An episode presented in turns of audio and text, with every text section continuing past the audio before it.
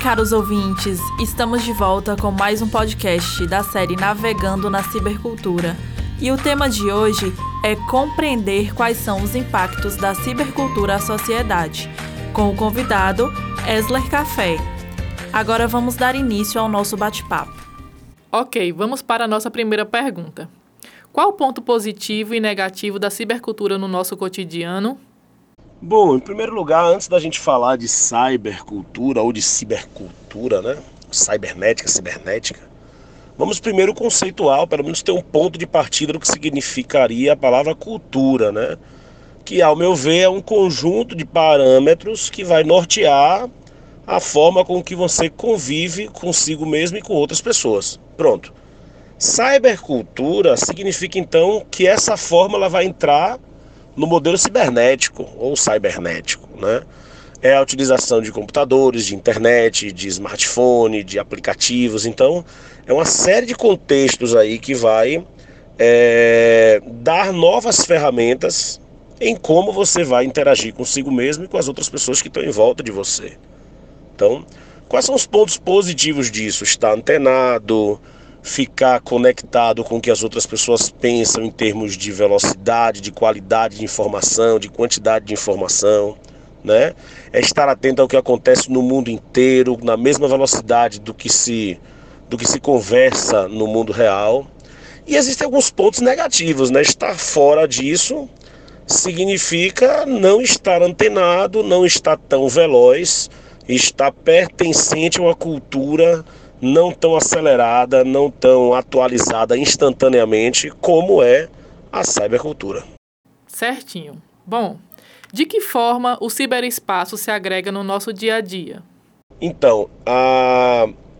hoje o principal exemplo que a gente pode usar como cybercultura ou, ou, ou ferramenta de troca de informações da cybercultura são os aparelhos eletrônicos que estão conectados em algum tipo de rede. Então a gente pode usar os computadores como exemplos, tablets, os celulares, né? agora os smartwatch, né? que são aqueles relógios inteligentes. Então, isso de alguma forma faz com que uma informação ou um pacote de informação seja trocado. Para a gente, como é que isso tem impacto? Então, eu posso usar o GPS do meu celular e ir para o endereço que eu estou procurando.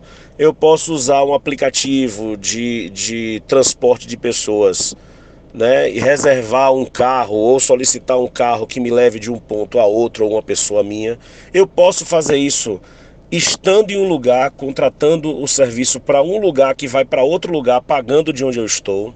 Eu posso fazer compras, né, de produtos que eu estou precisando e não consigo encontrar na minha localidade. Então, de uma forma ou de outra, tem uma série de, de, de impactos aí no nosso dia a dia que vai fazer com que a gente mude a nossa forma de agir a partir da inserção do, da cybercultura né, na nossa realidade. Então, é, esses aplicativos instantâneos de mensagem faz com que a pessoa mande a mensagem, consiga visualizar se a mensagem chegou do outro lado, né? faz com que eu possa mandar um vídeo, uma fotografia, um áudio, uma música, uma palestra. Então, como exemplo prático e real, é, às vezes eu participo de algumas palestras, então eu já envio o material por aplicativos de, de, de troca de mensagem. Então, é, esses, além de outros exemplos, vão impactar no nosso dia a dia. Beleza. Vamos lá. É, para você, a cibercultura é liberdade ou alienação? É, a cybercultura ela é neutra. Ela não é nem liberdade nem dependência.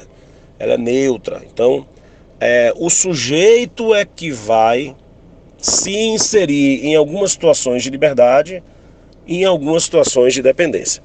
Então, por exemplo, vamos escolher um restaurante para almoçar a partir do uso do aplicativo, do celular, ou do computador, da internet. Eu tenho várias opções de horários, né?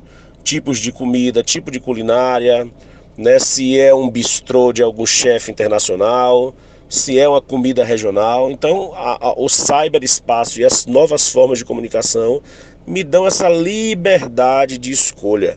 Mas, ao mesmo tempo, se eu não consigo ter essa mesma informação fora, e se eu só consigo ter a partir da utilização dos equipamentos eletrônicos de comunicação, me torna escravo do processo. Né? Então, o importante da cultura é a busca pela liberdade e não a busca pela dependência. A, a, a cybercultura, para mim, ela é neutra, né? ela vai causar no sujeito tanto a capacidade de, de ser auxiliado né? na busca de uma informação nova, quanto ele ter a liberdade de escolha a partir de várias informações que ele obteve. Então, ela é neutra, vai depender muito do tipo de subcultura né, e do tipo de modalidade que você enxerga o seu dia a dia juntamente com as outras pessoas que fazem parte do seu cotidiano. Boa resposta. Bom, vamos para a última pergunta. Você acha que a cibercultura tem nos tornado escravos do mundo digital ou ela faz parte da nossa evolução? Eu, particularmente, acredito que o futuro está nas relações digitais, né? Tanto de troca de cultura, de troca de informação, quanto de modos de trabalho. Então, é, atualmente muitas pessoas usam né, equipamentos digitais, tablet, computador, celular, na, no, na sua atividade cotidiana, tanto pessoal quanto laboral, quanto social, né? Então, o sujeito faz uma viagem em família, ele usa o telefone para fotografar. O sujeito trabalha no escritório, ele usa o computador dele é, com os softwares dentro que vão dar suporte à decisão. O sujeito quer fazer leitura de um material, ele pode usar o tablet, ele pode usar um leitor de PDF.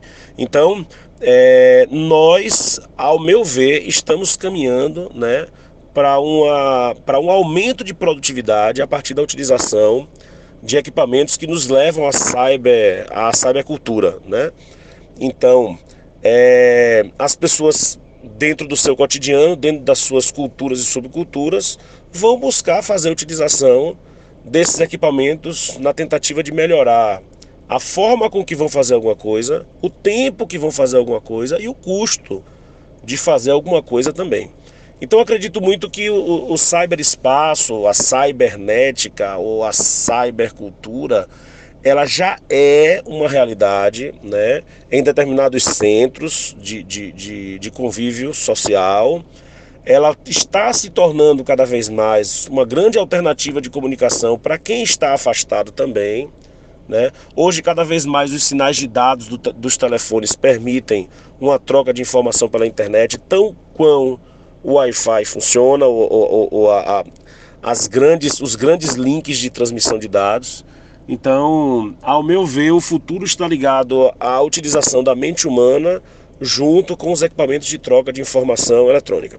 É isso aí, galera. Chegamos ao final do nosso podcast. Gostaria de agradecer ao nosso querido convidado Café pela sua participação e o nosso muito obrigado a todos os nossos ouvintes. Para conferir os episódios de Navegando na Cibercultura, basta acessar o Spotify com o tema Navegando na Cibercultura. Um beijo e até a próxima. Operação de áudio Eli Anderson. Produção Larissa Teixeira e Valéria Félix. Locução Larissa Teixeira e Valéria Félix. Participação Esler Café. Esse programa é uma atividade da disciplina de Antropologia Digital do curso de Publicidade e Propaganda da Faculdade São Francisco de Juazeiro, sob orientação do professor Pablo Michel.